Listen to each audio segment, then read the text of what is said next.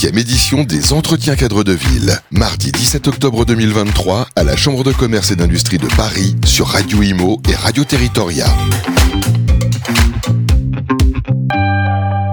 Bonjour, bienvenue à tous. Nous sommes euh, toujours aux entretiens cadre de ville sur Radio Territoria et Radio Imo. Euh, on est ravi d'accueillir Anadi Garabli. Bonjour Anadi. Bonjour. Vous êtes adjointe au directeur opérationnel d'EPA Marne, EPA France. On va discuter avec vous des, outils pour trouver euh, les meilleurs équilibres entre ZAN et développement urbain. C'est vrai, comment continuer à développer avec cette contrainte du zéro artificialisation nette. Mais juste avant, un petit mot de EPA Marne, EPA France pour ceux qui ne vous connaissent pas encore. On est un établissement public d'aménagement hein, qui a été à la base pour euh, accompagner vraiment la création, la construction de la ville nouvelle de Marne-la-Vallée. Depuis quelques années, on a étendu avec une extension de notre périmètre euh, d'intervention de 27 à 44 communes euh, qui comprend actuellement également une partie du Val-de-Marne. Et pour venir accompagner vraiment les, les, collectivités dans la réponse à la construction des logements, dont la réponse aussi euh, également à leurs besoins.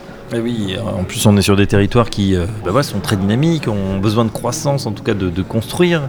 Et puis euh, depuis quelques années, c'est vrai qu'il y, a cette, injonction, même plus, hein, cette nouvelle réglementation avec ce ZAN, zéro artificialisation nette, qui contraint les territoires, les communes. pas évident. Comment on fait Alors non pas pour contourner, mais pour justement avoir des, bonnes pratiques pour continuer le développement urbain dans ces conditions? Alors c'est vrai que parfois quand on parle du ZAN, alors de la ZAN, enfin, on commence à, se dire euh, est-ce qu'on a un avenir pour euh, tout développement urbain, hein, tout court Est-ce que c'est juste pas le recours comment venir et dessiner la ville sur la ville? Toutefois, il faut être prudent enfin, dans ses propos. Euh, il y a encore du travail, il y a encore vraiment des choses à faire. nous, à notre échelle, en fait, ce qu'on voulait faire, c'est d'essayer de tester, de développer un outil.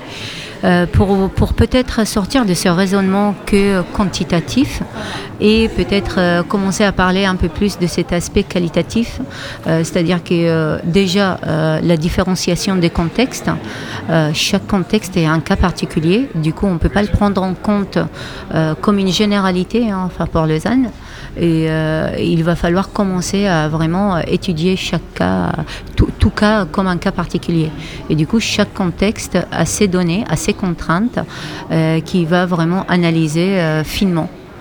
Et euh, cet outil va cible un peu plus cette démarche qualitative c'est-à-dire comment venir et créer une opération d'aménagement résiliente, un quartier résilient, enfin pour tous, hein, je veux dire que ce soit pour les êtres humains, mais également pour la biodiversité, pour les espèces, et euh, tout en répondant, en répondant sur euh, les besoins euh, des collectivités et les besoins des territoires. Voilà, donc changer l'équation en fait quantitative et se dire mais voilà, on peut en concertation peut-être avec non seulement les, les habitants, mais en mettant aussi des écologues, en mettant beaucoup de gens autour de la table, euh, se dire ben voilà, on peut créer des nouveaux quartiers qui respectent aussi l'environnement.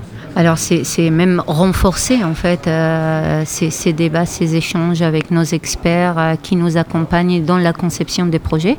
C'est vrai que les écologues maintenant, ils prennent de plus en plus de place hein, enfin, dans la conception du projet, dans les workshops pour venir parfois et enrichir et parfois ils changent fondamentalement vraiment euh, le, visage de projets. Dans notre cas, là, on a parlé, on a euh, présenté la ZAC des Coteaux d'Ormesson, c'est une future ZAC. Euh, Ça se trouve où exactement pour À Ormesson-sur-Marne, dans le Val-de-Marne. Alors pour donner juste de, un peu le contexte, c'est une ville avec une carence en logement social. actuellement, elle est à environ 7%. il y a encore 4 ans, elle était à 3%. Ça, elle a un tissu euh, quasi pavillonnaire. Là maintenant, euh, elle est peut-être à 90% pavillonnaire. Euh, mais du coup, il y a la raréfication, la rareté un peu de terrain où est-ce qu'on peut venir et faire des opérations d'aménagement pour accompagner déjà la ville dans sa réponse à la carence? et du coup, on avait deux réserves foncières qui, à l'époque, étaient réservées pour un projet autoroutier la 87, euh, pour relier la 86 à la 87, ça s'appelait à l'époque la voie de dessert orientale qui a été abandonnée dans les années 80 et euh, depuis a été, euh, enfin quelque part enfin, on entretient moyen qui a fait développer encore plus la friche. Donc aujourd'hui c'est une friche? Oui, avec quelques pavillons. Quelques pavillons. Et une partie, à l'entrée de ville, on a en fait euh, une activité un peu économique euh, d'un garage et quelques hangars euh, qui même font un peu de la pollution de sol. Et du coup, comment venir effectivement faire une opération d'emménagement ici, dans ce quartier, qui est une friche actuelle. D'autant que c'est une des pistes évoquées par le gouvernement, ces fameuses entrées de ville qui sont déjà bah, urbanisées ou du moins, voilà, en tout cas utilisées, qui sont où on pourrait justement reconstruire un petit peu la, ville sur la ville, utiliser friche. Ça veut dire qu'aujourd'hui, il y a de la surface euh, et euh, c'est là où vous allez vous, concentrer. Oui, alors pour donner encore plus le contexte, c'est également une friche où il y a un passage de la continuité écologique hein, qui est inscrite au SDRIF et SRC. Du coup, d'un côté, on peut la regarder comme une contrainte, mais d'un autre, euh, c'est, de l'autre côté, c'est une valeur aussi riche, hein, enfin, qui peut même enrichir le projet dans son cadre de vie ça peut devenir une euh, valeur ajoutée d'un futur projet. C'est ça. Et c'est ce qu'on a essayé effectivement de faire avec nos experts écologues, avec nos, notre maîtrise d'œuvre urbaine euh, pour venir et vraiment créer un quartier résilient. Oui, Anadi Carabi, ça veut dire qu'on est dans un temps long là aussi. Euh, quand on commence cette approche, ça, pourrait, ça pourrait être dans quel horizon de temps?